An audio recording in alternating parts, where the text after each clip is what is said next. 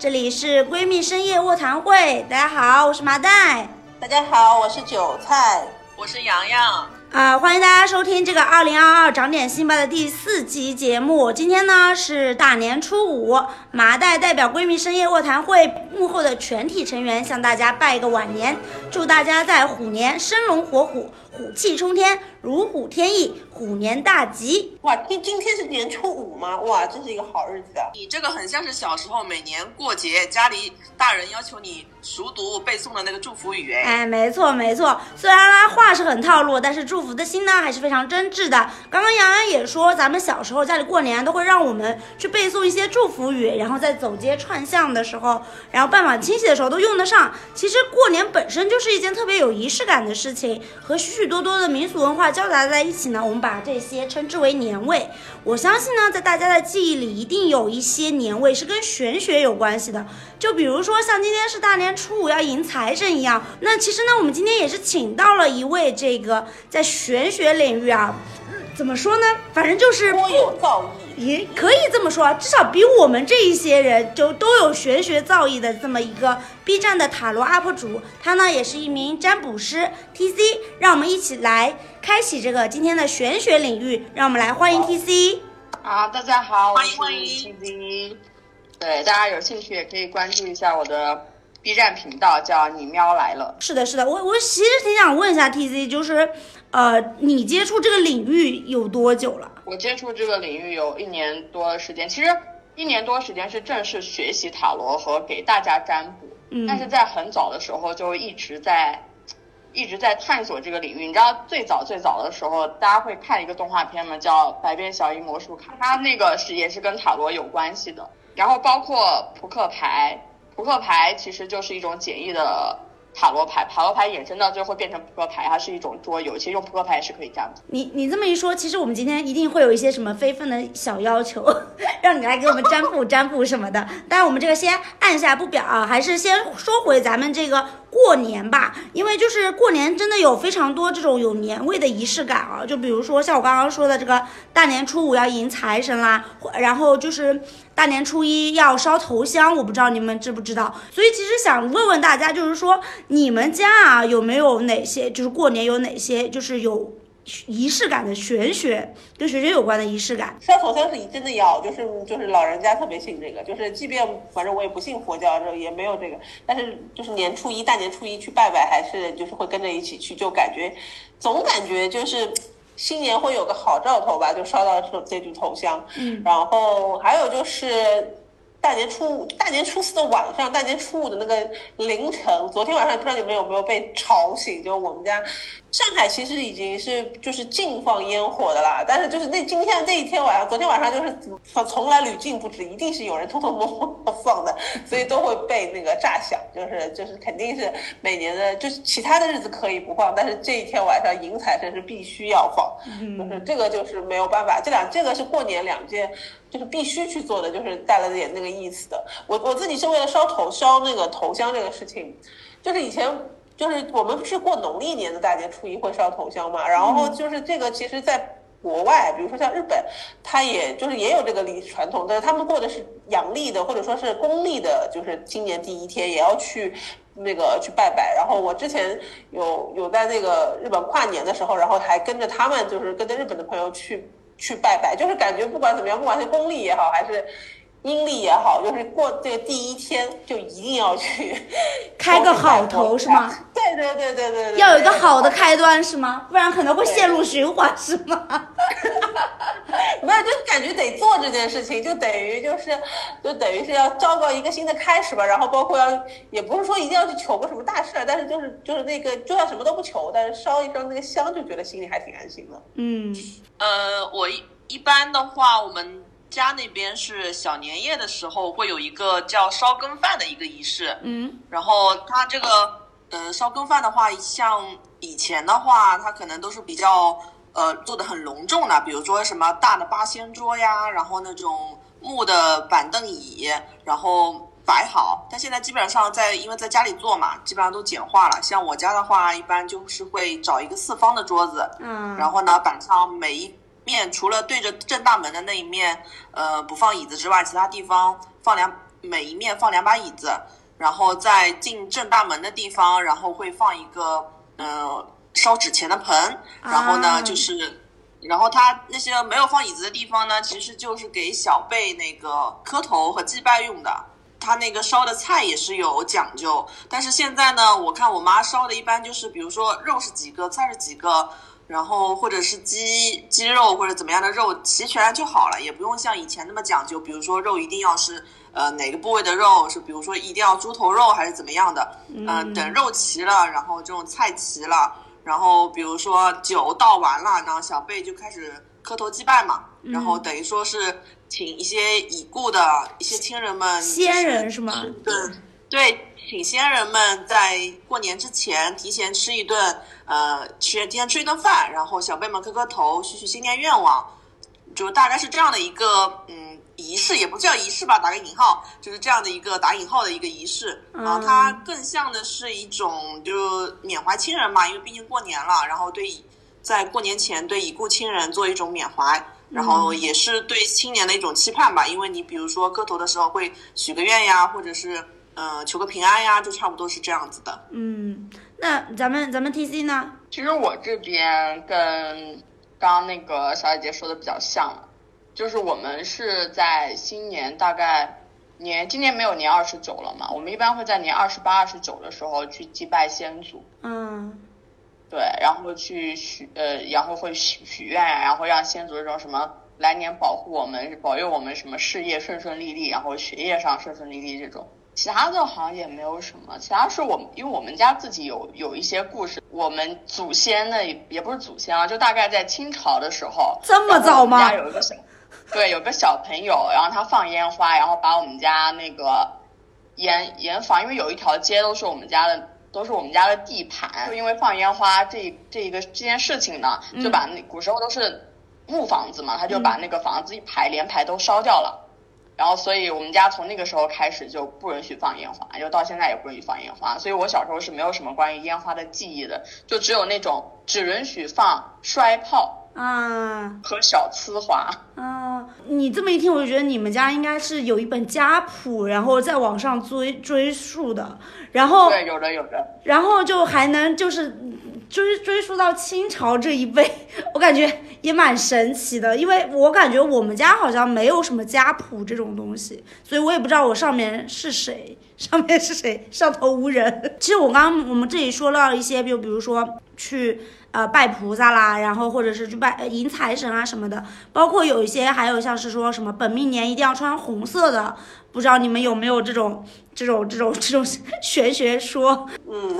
我我听听说是听说过了，但是他真的呃没有怎么去做过。但是你那个就是本命年那个我还是信的，就是而且家里人也比较信。就是我们一方面就是穿红色的，还有一个就是我们会戴金，戴金的话会压。就压煞嘛，就是本命年的话会比较煞气，会重一些，所以我们就会戴金，所以就也算一个吧。但这个好像不知道有没有大家有没有听到过，但反正我们家是这样子的。如果是本命年的话，家里人大老人会很早就准备好这个，然后就是。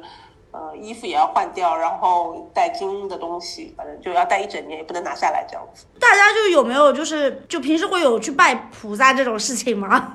呃，我有，就是在杭州的时候，我有那个在杭州的朋友，就是我我认识他好多年了，就是我没在杭州工作的时候，我就已经听闻他、每年每个月的初一十五一定会去灵隐寺。那他应该是非常虔诚的这个佛教的信徒吧？也不，我不知道算不算，应该也不算吧。但是，可如果到这个程度，应该算了吧。我我具体不知道他的信仰是什么，但是我知道的就是他每年初一十五，每个月的初一十五一定会去灵隐寺。而且因为我们那个朋友玩的朋友一起的话，在杭州这边的朋友还挺多的。然后他他有一些小伙伴，也不是说每个月都会跟他一起去，但是经常会就是说搭伙搭伴的一起去灵隐寺。所以就我对他的印象还蛮深刻的，就是而且。呃，怎么说呢？算有所求嘛，就是每次我们如果遇到什么大事，他的第一反应一定是去灵隐寺要 去一次，然后什么都要求，什么都要求。然后我们比如说看演唱会开票，就是好的要开到好的位置也去求，那个什么什么活动不要下雨也要去求，反正什么这种，就感觉就灵隐寺的菩萨就像。万能神医啊，什么推广。说到这个，我就想起有那一次，我跟嗯我跟洋洋一起去那个径山寺，然后我就问洋洋，我说拜菩萨到底要不要报 报身份证号码这件事情，我就问他，我就说心诚则灵啊，因为其实大家有时候，嗯。怎么说？因为我有时候也会看一些佛教的一些经典、经典的著作，我一定要报身份证，一定要佛祖记住我，或者是让菩萨记住我。其实这种事情就着相了，就是大家太浮于表面了。真正的佛学就是第一个是随缘，第二个是因果得自己修，就是等你的呃因修了，你就必然会有果的。你一定要让你什么都不做，一定要让求菩萨或者什么给你个人一个什么样的果，这个事本身就不是佛学的，你也没必要拜菩萨。所以就是说，随缘随缘就好，大家去了啊，心诚则灵，意思是我自己也同时也修。那么呢，我在呃，我在佛祖在菩萨这儿，我也呃种下了一点寄托，就大家一起努力嘛。其实也就是这样，佛学也是科学的，一起努力这个有点东西。一佛学也是科学的，哦，佛学也是科学的。你说的这个问题，我当时我我之前在灵隐寺的时候，我也回答过我一个朋友，就是。你说你报身份证，我首先有一个问题就是在于，天人间天上一天，人间一年。你知道你求的那个时间，对于天上的佛祖来说，就只是转瞬间。嗯，你你是的，是的。你将心比心，你能记住转瞬间的什么事儿？就是我能在那一刹那没跟别人说话，我能听清你在说话，就已经挺了不起的了。所以就是。就是随缘，真心就是随缘，而且我觉得这个东西就是一个寄托。我当就是说我，我觉得可能放平心态，你并不真的想要求到什么，只是就是说，可能这个寄托的这个神灵也好，或者说佛佛菩萨也好，或者这样的，他只是让你感觉就是是一个有可以信赖的一个对象，就仿佛你跟他说了，似乎这事儿就有机会去成，那就做一个寄托，就是一个倾诉的对象，可能比你真的希望他能响应你什么，可能现实一点，我觉得哈。嗯，其实我有另外一个事儿要讲啊，但是咱们也就说一说，你信就信，不信就算了。嗯，因为今天咱们说玄学，我有一个朋友，他妈妈是可以看到佛光的。哇，他是被选中的人吧？就是你们在说那个去庙里求菩萨的时候，然后上次我们在聊天，然后他就说，你知不知道，其实菩萨是会不在庙里的，就是他们是会回家的。什么意？什么上班？什么意思？就是有点像这种上班打卡哈，就是就是就是那个阿姨呢，她就是可以看到这个庙里面到底有没有今天这个菩萨在不在。就比如说我们去求什么送子观音娘娘，嗯，那有些人就说我什么心诚则灵，他那天可能真的非常心诚，但是不好意思，送子观音娘娘今天就不在这个庙里，今天讲什么？今天年 休了。然后非常神奇的就是，他在疫情期间，就是疫情最严重、刚刚开始那段时间，他不封城封国嘛？嗯。然后在那段时间的时候，他他就是所有庙里面都是没有任何菩萨的，就是菩萨真的不在庙里面。那菩萨去哪？就是回自己的下班家了吧？下班了，下班了。对，回自己家。就是我刚我听到这个事儿的时候，我觉得还蛮神奇的。但是就是你信就信，不信就不信嘛。但是其实我自己是比较信的。你不是玩塔罗的吗？你也信佛吗？你要讲不是啊，就讲这个事儿，就是大家只是从不同的维度去看待这件事情，因为都是宇宙归一嘛。塔罗的话可能是比较偏西方的，那佛学的话比较偏东方。嗯，但是它是从不同的维度去在解决同样的事情，就是不管是疗愈啊，还是心灵寄托啊什么的，它殊途同归。其实它总体来说都是在说一个命，一个运势。那你要讲到塔罗，塔罗可能就是以更细小的维度去切入，因为塔罗最看的还比较是你现在具体所存在的问题，它可以给你到一些解答。但是你要用塔罗去看你大的命运运势啊什么的，我就不建议。我有一个非分之想，我其实今天特别想想让 T C 帮我们算一算这个疫情什么时候能够结束。你这个是不是看不到呀？嗯，这看不到。你塔罗是要讲链接的，就比如说。你像我现在在做私占的时候，嗯，我就不会在微信上跟人家占卜。就如果在微信上跟人家占卜，只有一种情况，就是我确实见过你这个人，而且跟你这个人有过交流。嗯，就如果我跟你完全没有链接，你让我比如说帮你算一个，呃，anyway 哈，算一下白敬亭和赵静麦他们俩能不能在一起，这个事儿我就做不了。那你这样在电视剧里看到过白敬亭也不行吗？那跟他没有链接，我没有确实的去了解到了解过这个人啊，就是你跟他面对面，也许他展现给你的是一个人，是吧？他私底下是另外一个人呢，是吧？那所以其实你，如果你按照你这样子的说法来说的话，其实那种就是比如说网上的那种呃占卜，那那都是不准的嘛。你不能不好说他们不准，就是他们可能有其他维度的联系吧。但是从我的角度来说，你也可以理解成为是我功力还达不到那个程度哈。但是我我自己来做的话就是这样子，我必须要接触到你这个人，所以你朋友带朋友是可以的，但是你就完全是一个陌生人来，我跟你隔着微信算，我觉得这种事情是没有办法给到你很明确的指示和解答的。嗯，我感觉我之前有 有有被有被骗钱，虽然也是很早，那 你为什么不把钱给我呢？那个时候你还没有从事这一行，好吗？好的吧。其实我觉得大家就是现在年轻人多多少少都会去搞一些这种有的没的的学学，就比如说我们刚刚之之前说的那个是个山头都拜啊，就比如说我们又去法喜寺求姻缘，又去灵隐寺求这个身体平安，又去径山寺求事业，感觉就非常细分啊。另外一个转就是各种那种，比如说转杨超越，然后转那种锦鲤，然后转什么，只要看到有一个什么我们就转一转。然后另外一个算就是刚刚说的那个，比如说算塔罗，或者是算我们这个运势啊、星运那个那个星盘啊什么的。我觉得不管是八字、塔罗、星盘啊，我觉得现在年轻人多少都会信一个。我不知道你们这个身边有没有那种非常离谱的玄学行为，可以给我们分享一下。主要是我身边比较离谱的，主要是一些比如说信星座的，比如说分手啦，啊啊也不找互相原因，反正就星座不合呗。然后比如说朋友之间闹掰了，反正肯定也是，哎呀，比如说你火象，我水象，咱水火不容，也不找具体的真实原因，反正就是星座不合，他就把那种真实的那种，比如说你们确实是因为某一些事情或者某一些呃性格或者某一些做法嗯。不同，呃意见分歧，他比如归他直接归类到说就是星座不合呗，就他就是也不找实际的原因，就差不多算是这个叫什么叫这个叫什么逃避，就逃避去面对现实的原因，就反正就把这个事全都归做归因于，比如说星座不合类似于这种玄学的事情。对对对对，比如说麻袋是个天蝎座，比如说，哎呀，我才不要跟麻袋做朋友呢，天蝎多记仇呀，万一哪天我说了什么不好的，天蝎记仇，然后怎么怎么样，怎么办？是的，是的。就这个有点。刻板印象的感觉了，就是讲到这个就会有刻板印象那种。嗯其实我这方面我有我有点是你的这个朋友的感觉，就是我我就是经常就是我们在 team 当中就是也会经常去看我们这个 team 的一个组成是什么样子的，就是我们这个 team 里面是风火象的还是说是水土象的，就多一些，就会感觉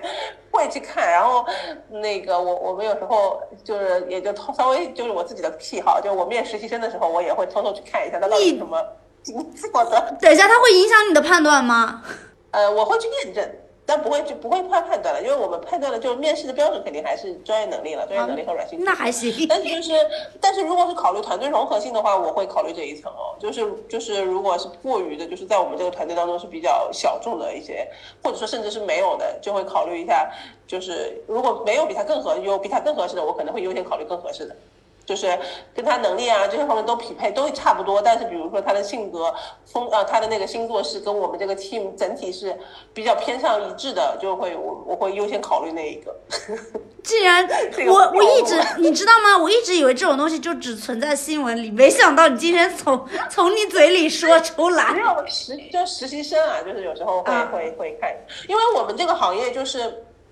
呃，它不是那么，就是我们这个行业是偏向创意型的，就是偏向创意型的时候，其实是有一点点飞的，嗯就是我我可能会就比较偏向一些就是。呃，比较飞的那种风格的类型的啊，比如分，比如说分项的，对吧？分项的对，比较风向飞。的或是那个火象的都会比较往这个方向去飘。那就相应来讲，因为我们团队可能都是这个氛围，因为你也要考虑，就是如果他的本身他跟我们如果性格偏差有比较大，他其实可能在团队融入的时候也会压力很大，因为我们可能都是一群很飞的人，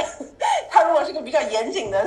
他是一个下面拽着你们绳子的人。再看一下他的上升星座和月亮星座了，就关只关注太阳星座，可能就不是过于准确。就像我虽然是一个土象星座，嗯但是我的上升星座是白羊，就是我整个星盘里面除了我的太阳是土象之外，其他全是火象，所以我整个人就是一个很火象的人。嗯，就他有没有就是身边有没有这种比较离谱的玄学行为？很多求神拜佛的，没有我我因为这个问这个话题，然后前两天我还跟我团队的人，我们一起在讨论这个事儿，然后那个就是不得不相信的一些事情，就我团队当中有一个有一个女孩子，然后她去她在去年年头的时候，就是一月份的时候，当时也是。呃，也算有个大师吧，当时帮她算了那么一卦，嗯然后当时就说跟她说到说她在去年年就年头的时候跟她说你她会在这一年里面又会发生，呃，可能会有一些身体上的一些损伤，就是在那个算的那个短期之内，嗯然后又跟他说中期的话呢可能会有工作上的一些变化，就会有调动调动，然后他这两点他都没信，然后。后来他大概就算完了以后，大概一两周之内，他就出了车祸，而且车祸还挺严重的，在在床上大概养了三个多月。嗯，他因为我们谈起这个事情，是因为他前两天去医院去复查，所以就讲起来这个事情了。然后就他就说，然后当时这首先这是验证一，然后后来在年终的时候他休养完了以后，然后再回公司，然后就会发现那个公司他就有点适应太适应了，然后他在年终的时候就辞职了，然后。后来就说到了发生了以后再回头去看，没想到没想到被那个大师全都说中了。然后当时是真的是一点都不行，然后也完全没有放在心上。尤其他那个人说他可能会有身体上的一些损伤的时候，也完全没放在心上。就没想到是这么大这么严重的一件事情。嗯，然后就是就我觉得不算离谱吧，但是他就是就是有时候你就会觉得哎，不得不相信这些事情了，确实，就是会这方面就所以就是有时候就是。呃，我身边有有那种的，就是也不能叫特别迷信吧，就是特别，呃，听大师的的这种类型的，就是从以前的朋友里面也有，就是朋友微信里面也经常会加这些大师的，但是他不是说全信啊，就像他有点跟我有点像，就是挑听得顺眼、听得顺耳的话题，对，挑好听的信，就是就是就是开心一下啦，就是这个意思吧。当然，就是如果这个大师算的很准的话。就是他也会觉得很厉害嘛，但是总体来讲，他更这边讲就是接收到了一些需要他关注或者说可能不是很好的一些信息，他大部分时间也不会把这件事情放在心上，但是更多是会把一些他觉得很灵验的，或者他觉得嗯很值得后面开心一下的事情跟我们讲。我觉得这也算是一种心态吧，这种心态也没什么不好啊。就是如果就求玄学，让自己能过得开心一点，不是也挺好的，是吧？嗯，其实我在之前一八年的时候有就是。花了一笔大价钱去算了周易，就是，呃，就是风水嘛，关就关算八字吧，可以这么说。然后他当时就会说，我一九年的时候好像是要干嘛，要买房了，还要结婚了。然后我就硬生生的自己大师拉黑了吗？你这个大师，硬生生的自己作，把什么东西都给作没了。对，那然后我之后。就也没有再就是说有要这个买房的那个打算，那我觉得 T C 肯定就有很多这种离谱的 学学故事可以跟我们分享。就是我从网易离职了之后，当时拿到了挺多 offer 的嘛，嗯，然后就是有，呃，有我现有 B 站，然后有华为，有老八测评，嗯，还有还有亚马逊。对，我记得你好像是本来去了亚马逊。对，然后我为什么去亚马逊？是这这就这是一个玄学的故事。然后我就找我朋友看，然后就说你看这其实这几个公司都还不错。然后他就给我摆说你去 B 站的话就会非常的开心，然后呃做的也很好，然后会接触到很多呃你想接触到的人，然后会做一些就是更更有挑战性的一些工作哈。反正总的来说就是基调开心又有钱。嗯、然后你去华为呢就会比较轻松，因为我华为那个职位就是。故意找了一个比较轻松的位置，嗯，然后他说你去老爸测评呢，这条线就是你长期在那边干就会变得非常有钱，然后到亚马逊那一条呢，其他的就是都没咋看到，但是会看到他说有一个人跟你的链接会非常深，然后你的上司是一个天蝎座的女上司，你跟她会非常非常好，然后你还会碰到你的 crush，然后这个人呢是你是你正缘，然后就是你会跟他。拉扯，然后就是会各种，所以但是就是你是为了爱情为了 crush 去吗？所以你是为了 crush 去的吗？对，然后其实就是我，然后我后来就一直在说，我说就是因为他在亚马逊那条路上嘛，就是看到的排象就是工作同事很好，然后 team 氛围也很好，但是就是你搞不定这份工作，这这份工作非常非常的呃纠结，非常非常的让你不理解，就是。对，反正就各种嗯不好，各种权杖啊、宝剑啊什么的。但是对氛围是好的，领导是好的，同事是好的。然后我当时就非常的困，而且会会遇到 crush 嘛，嗯，所以他当时给我的建议就是你去 B 站或者是去老八测评都是可以的。嗯然后从工作的理性上来说，那我肯定是会选 B 站会更好嘛。嗯就我也知道，但是你本着人类的好奇心呢，我就问了第二个问题，就是如果我不去亚马逊，是不是就碰不到这个 crush 了？嗯然后塔罗给到我的答案是是的，因为我之前抽过我的正缘，就是在算工作之前抽过我的正缘，我们会抽一种故事流，就是抽你和一个人会发生什么事情，一直到有一个对应的结果牌为止。嗯，然后大这事情故事流一般就是抽大概大半副牌吧就能有个结果，但是我当时我跟我的正缘是抽了两副牌都没有结果，然后我就问了这个人啊，我说那我是不是不去亚马逊就碰不到我这个正缘了？然后给到答案是是的，那说那不行呀，那我肯定要去呀，然后我是因为这个原因去到亚马逊的，那你碰到了吗？我碰到了呀，那在一起了吗？嗯还没有。因为很拉扯，就是那个拉扯的感觉，跟我之前看正缘是一毛一样的。要要扯两副牌才行是吗？扯两副牌都没结果，就是我看他的时候他不看我，他看我的时候我不看他。你你觉得是是你想要的吗？这种 crush？真的，我跟跟你说，就是他还是我在亚马逊碰到的，就进公司碰看到的第一个人。我当时看见看到他的瞬间，我就知道他是我的 crush，那个叫什么一见钟情的感觉是不一样的，你知道吧？你就觉得你浑身上下的每一个细胞都炸开了，就是就是他，就是他，就是他。天哪！我很想体验一下这种感觉，这好玄学。就这就很悬，就是你看工作，结果看出来了感情，然后你就冲着感情去了。但是其实我本人我在抽牌灵的时候，我因为塔罗嘛，塔罗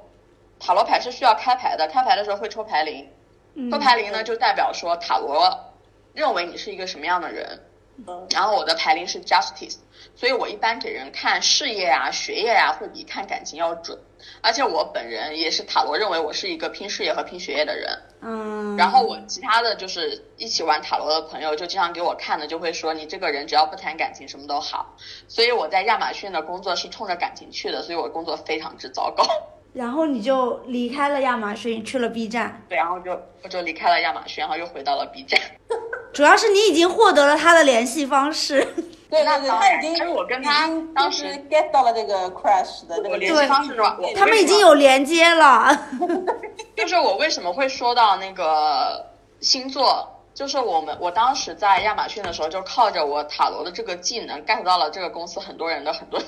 很多事情。但是我本着职业素养，我肯定是就所有找我算的人，我肯定是不会讲他们算了什么的嘛。嗯但是也是因为这个事儿呢，我们当时就在玩一个 app，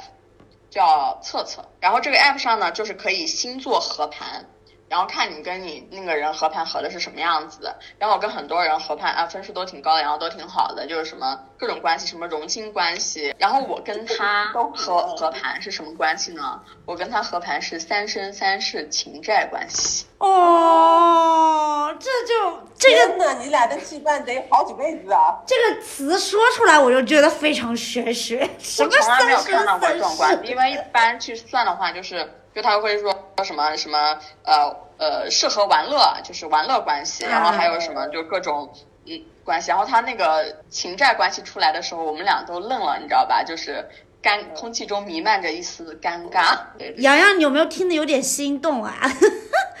我觉得他真的，我真的非常心动。我觉得麻蛋还是懂我的，我就现在对塔罗牌非常的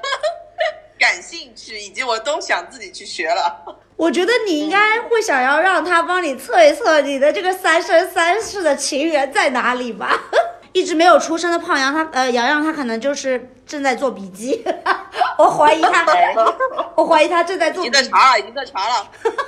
你可以已经开始学了那个在查了先去在查了搜一下你适合什么类型的塔罗，因为塔罗也分体系，哈，什么我哦，能介绍展开讲讲，展开讲讲什么体好系？奇，好奇，好奇。就是大现在大家市面上比较多的是韦特体系，因为韦特韦特体系它就是会在牌面上，塔罗它本身分大牌和小牌嘛，然后大牌这两个体系都是一样的，然后在小牌来说，我们会有元素。呃，圣杯元素、星币元素、权杖元素，还有宝剑元素。那如果是韦特体系呢，它就对应的元素上还会有一些人物画像，那马赛体系呢，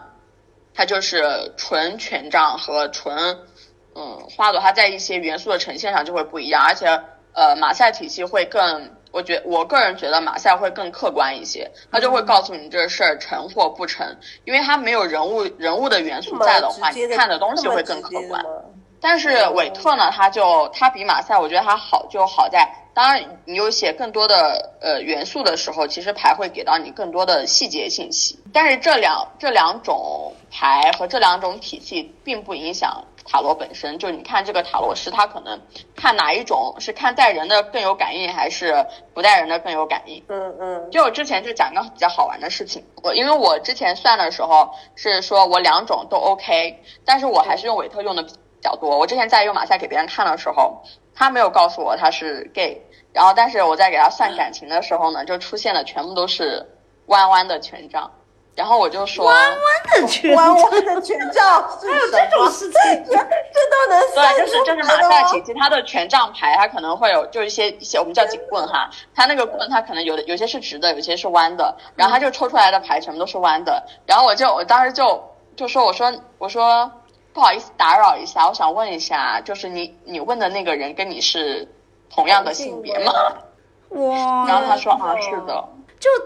怎么能这么神奇？就真的就感觉就以原来我对玄学这种东西就可能就听一个兴趣啊，就或者说，呃，我有事就看看，没事我也不看它，我也不可能。但是听完 T C 讲了以后，我就觉得这好像是真的，就像刚刚洋洋讲的，佛学是科学，我觉得塔罗应该也是一种科学，只是我们还没有完全解密的那种科学，我感觉是，因为它。本身你刚刚说的佛学嘛，就是塔罗牌的大阿尔卡纳，就我们会说大牌，就是你可能在看塔罗的时候会会抽到什么呃节制牌啊，然后恶魔牌啊，太阳、月亮、星星啊什么的。二十二张大阿尔卡纳，它从零号到二十一号牌都是可以连成一个完整的故事的，它就是一个人从最初始的状态，然后最后又回归到一个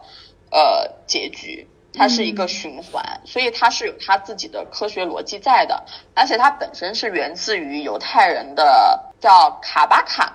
但这这这个就是对对对对，他说就他是有古犹太人跟古埃及人经常有接触，所以也吸纳了很多埃及的宗教符号在里面，所以它是有它的历史渊源的。对，然后其实我们现在看的很多就是。嗯，塔罗啊什么的，就是吉普赛人后来传下来的。然后韦特是因为他是最早最早有人把他个的个人经验写成了一本书，就是我们现在所拿到的那个叫每张牌的牌意嘛。嗯嗯嗯。所以有时候为什么说？呃，这大家的解牌的方式都不一样，就因为他那本书其实也是个人经验总结，那你在看多了之后会有自己的一些经验，那这副牌你就会觉得说这副牌给到我的这个指示，它就是跟那个不一样，那我就会按我自己的来。明白明白。刚刚刚刚 T T 说了这个，就比如说塔罗这个可能是比如说古埃及或者是。呃，古犹太人他们那个的，那我们中国其实也有的，比如说《周易》，《周易》其实用来算卦也是非常非常准的。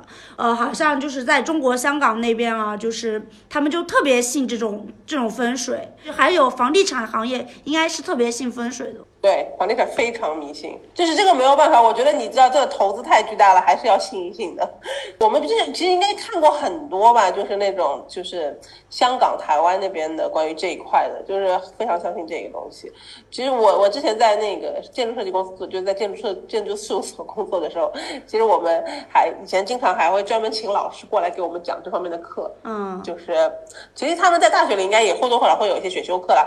就是就是会跟我们去讲说。你在设计的过程当中，就有两个原因啊，因为就是说，不仅仅是开发商相信这个事情，嗯，就是住住户也相信，买房的人也相信这个，买方的人也相信这个，所以就是你在我们在设计的时候，其实你除了要兼顾开发商的心情以外，你还要兼顾的是买房人、消费者的这个心态，嗯，就是有很多事情，大家都是宁可信其有，不可信其无嘛，所以就是说你在设计上就要去做规避，让比如说什么，呃。就是开门不能对着洗手间，就是你家的大房门打开不能是正对着洗手间的门啊。嗯然后比如说很凉凉的一些安排啊，就像这种其实都很讲究，然后就是会在设计上面去做一个规避，就是这样的话，对吧？就是价值才能上去嘛，这个房子。然后有些事情是真的不得不信，我记得我自己因为没有入行之前，就是自己对这个事情印象比较深刻是，呃，早年的时候我自己去北京就旅游，第一次去北京的时候，然后那个时候没去过北京，然后当时就有其中有一天，然后跟了一个当地团，那时候好小好小的，然后跟了一个当地团，然后那个导游就跟我们介绍北京市内的一些。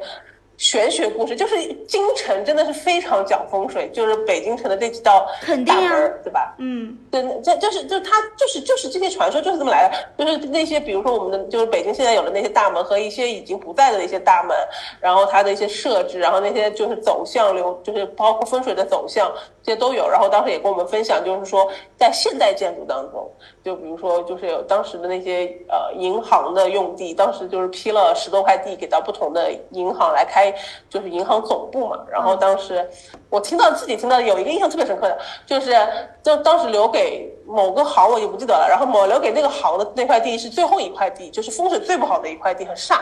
然后当时就是拿到那块地的时候，那个央那个银行的行长就是拿到那块地，其实他就做了一个决策，就在那个银行的门口就立了那个。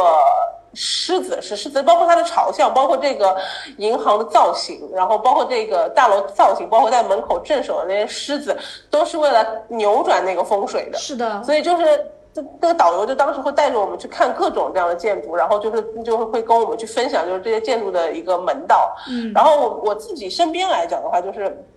其实就是你现在所在的那个呃，你你之前所在的那个楼，就是我们的园区，嗯，其实也有这个。就我们的园区的楼，不是有两栋楼是尖尖的吗？是的，是好像是说是因为高架过来，这边的煞气可以直接这么出来。没有，之前我听说的是，我们马路对面本来是个医院，嗯就是我们那个小路对面本来是一个医院啊，所以当时就是说也是为了挡煞用的，所以就这种事情怎么说呢，就是无处不在，就是这种感觉。对，我记记记得之前研究过一段时间，就是好像就是说，呃呃，高高架这边会带来煞气，但是煞气运用的好了，它就会变成财。然后，对对对然后就是要有一个有要有一个什么水，要有一个有有水的地方，就是可以聚财，因为水为财嘛。然后反正就这种里面学术门道非常多，洋洋应该也有也有一些这种研究吧。我是之前对呃星座跟佛学会比较感兴趣，但是佛学这个我真的不知道从何讲起。我可以讲一下星座，就是之前就大家应该很熟悉一个叫陶白白，嗯然后他、哦他那个星座里面，他对各种你每个星座的个性、呃性格以及这些性格个性，呃对你的生活、然后工作以及情感上的事，基本上他爸爸从开始嗯、发这些内容到现在，他基每一条我基本都看，然后那时候。也有很多朋友会来找我说，哎，我的男朋友什么什么星座的，然后我是什么什么星座，然后怎么怎么着。那时候呢，也会也把自己当回大师嘛，加个引号，也把自己当回大师，给他们做星座解读。比如说，呃，我朋友是个狮子女，狮子女孩呢，特别那个典型就是白天狮子吼人，然后急，它就是一个非常典型的火象，然后风风火火，怎么样都嗯，老子最大，老娘最大。嗯嗯但是呢，一到晚上呢，狮子座的 emo 时间就就会特别的 emo，他就会变成一个非常小猫咪的人。他这个时候呢，非常需要安慰。然后呢，像小猫咪啊、狮子啊，给大家形象就是看起来就是比较呃，外表都是威武的嘛。他其实也是这样，但他是一个非常需要被肯定以及非常需要被关怀的一个人。但是表面上他不会告诉你。那有时候他跟他他跟我说，他找了一个呃水象的男朋友，比如说是巨蟹。但是呢，巨蟹对于星座来讲，他是一个非常被动且是以自我为中心的人。嗯所以呢，当狮子女遇到这个巨蟹男的时候，她就会每天非常的纠结，因为狮巨蟹男不会给她任何的表示，说，哎呀，我比如我喜欢你啦，哎呀，或者是我其实是对你有意思的啦，他会非常非常含蓄和非常非常被动，需要狮子女去做主动的追击。但是狮子女呢，她的又又是非常挂于面子的，我不想承认我是我先喜欢你的，我不想说是我追你的，必须是你追我才行，我的骄傲过不去。就大致会给他这样的一个分析，然后会跟他说，哎，这巨蟹男确实你你这个这个情况下你搞不定，你要不换个对象，换个对象，所以你你给别人的建议是换一个是吗？搞不定就不要努力了，就先我想起来，这个，我想起来我这个叫什么？这个叫狗头军师。可不就这两条路吗？哪里还有第三条路啊？然后，然后，然后，我的朋友有时候也会非常无语，说：“哎呀，要你干嘛？我也知道这样啊。”所以呢，我就是一个非常务实的土象啦。对我们杨洋是一个金牛座，真的，他把金牛座的这个性格表现的非常的淋漓尽致，并且他的上升还是个天蝎座，然后上升还是个天蝎座，也把我们天蝎座的性格表现的淋漓尽致。是的，所以那段时间就是会研究的比较多一点，然后也特别感兴趣看。然后最近的话，呃，看的比较少了。但是，然后现在今天听 TZ 老师之后，我决定投身于塔罗牌。天哪，你真的是一个随波逐流的人，一点都不务实。这个叫这个叫天蝎的追求新鲜事物，永远保持新鲜感。没错。那其实咱们就是可以看到，大家好像在就是在遇事不决的时候，其实都会搞搞玄学，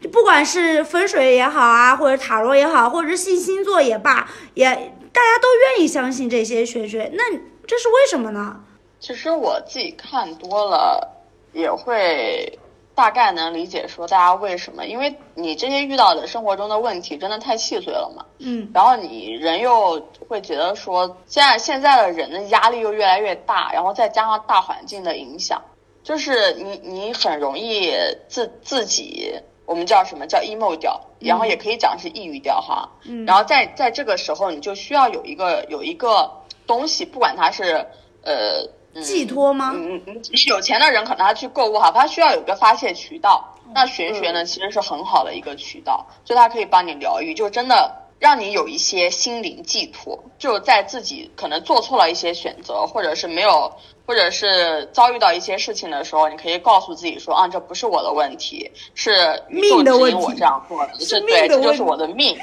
对，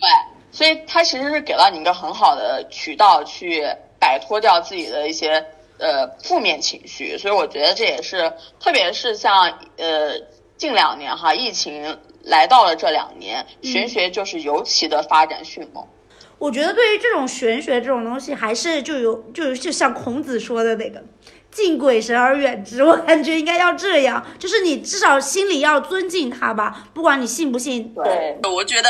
人家大家遇事不决搞玄学，其实这个从古时候其实就有了，比如说，嗯，古时的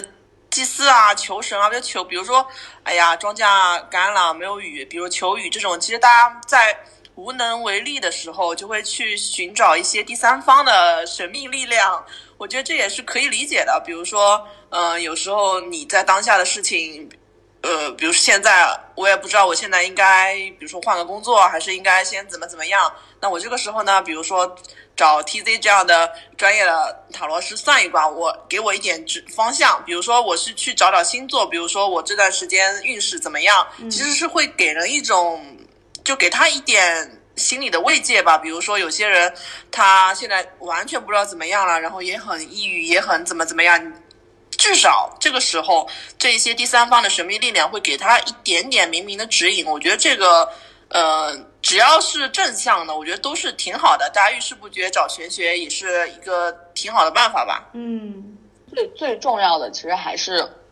疗愈，就是给人的感情上一些抚慰。嗯，是的，是的。那真的不会就是也是比较重要的，因为我是因为我你刚刚也说了，呃，就是可能这个比如说我们占卜啊，或者我们我们我们算风水什么的，这个可能越到大师级别，可能这个价钱就会是越高啊。那我们真的就没有不会成为这个玄学的韭菜吗？因为我我感觉它是个很好的风口，特别是你感你刚才问出这个问题，我感觉你就差不多了要。怎么我就变韭菜了是吗？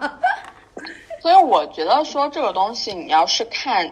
就干什么事情，它都是有一个职业道德和底线在的。嗯，就你找的这个人，他是不是很善良？天哪，这怎么看得出来啊？对，你看不出来。所以我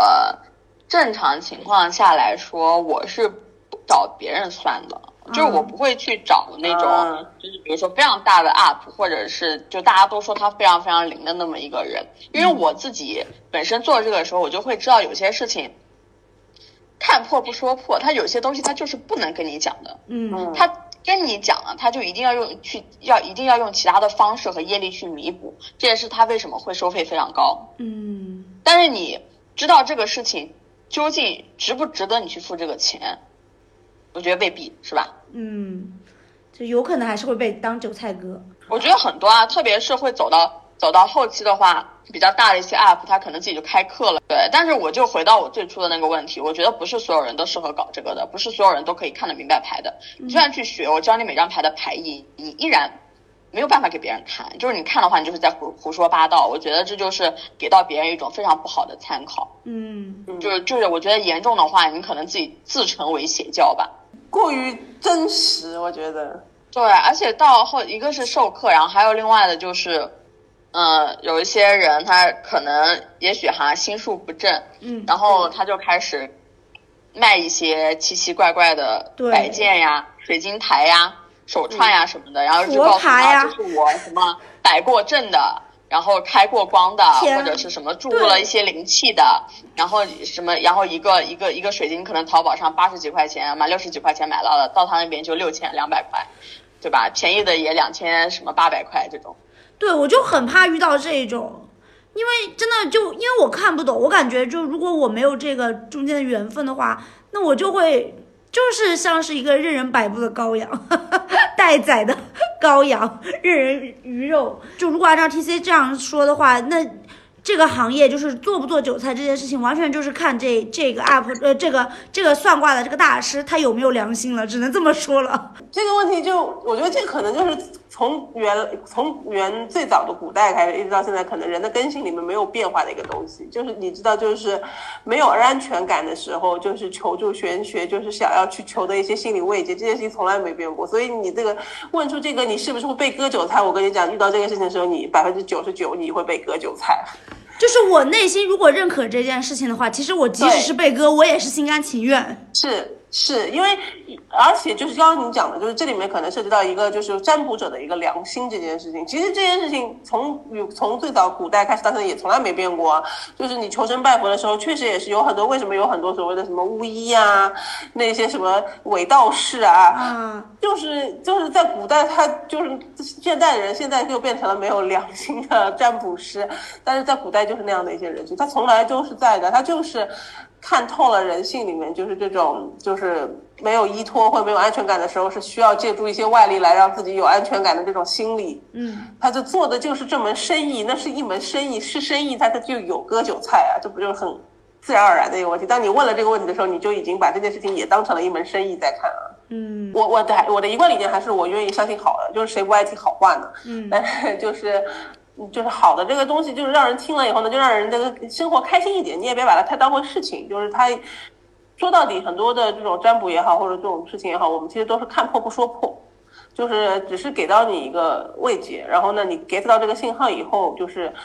主意都已经在自己心里了，然后得得到这样的一些心理的一些暗示吧，就是就更坚定自己的一些想法，就无非是在这个层面上能帮到自己。那更多的，如果你把就是一些寄托太过寄托在这件事情上面的，本身真的是也无法帮你去做出一些实际的选择，就是你把一些太过具体的场景。去求神也好，去寻求占卜师也好，没有一个人能解决你真真实实的真实的问题的。对，就给到的无非就是去，就是给你你自己心中已经有了主意，他无非就是给你一个肯定或者说是一个否定。是，但是我觉得就是更多还是自己要去建立这个判断。但我自己还是愿意去听好话的原因，就是我跟你讲的，我听了这个话我就很开心，就每天过得开心不好嘛，对吧？就是有一个 buff 的加成，然后能够更加坚定自己。比如说，对就是这些玄玄学的这些东西，可能就是给你给大家指引一个方向。其实最后能够达成这件事情，还是要靠我们自己本身的努力吧。好了好了好了，那我们这个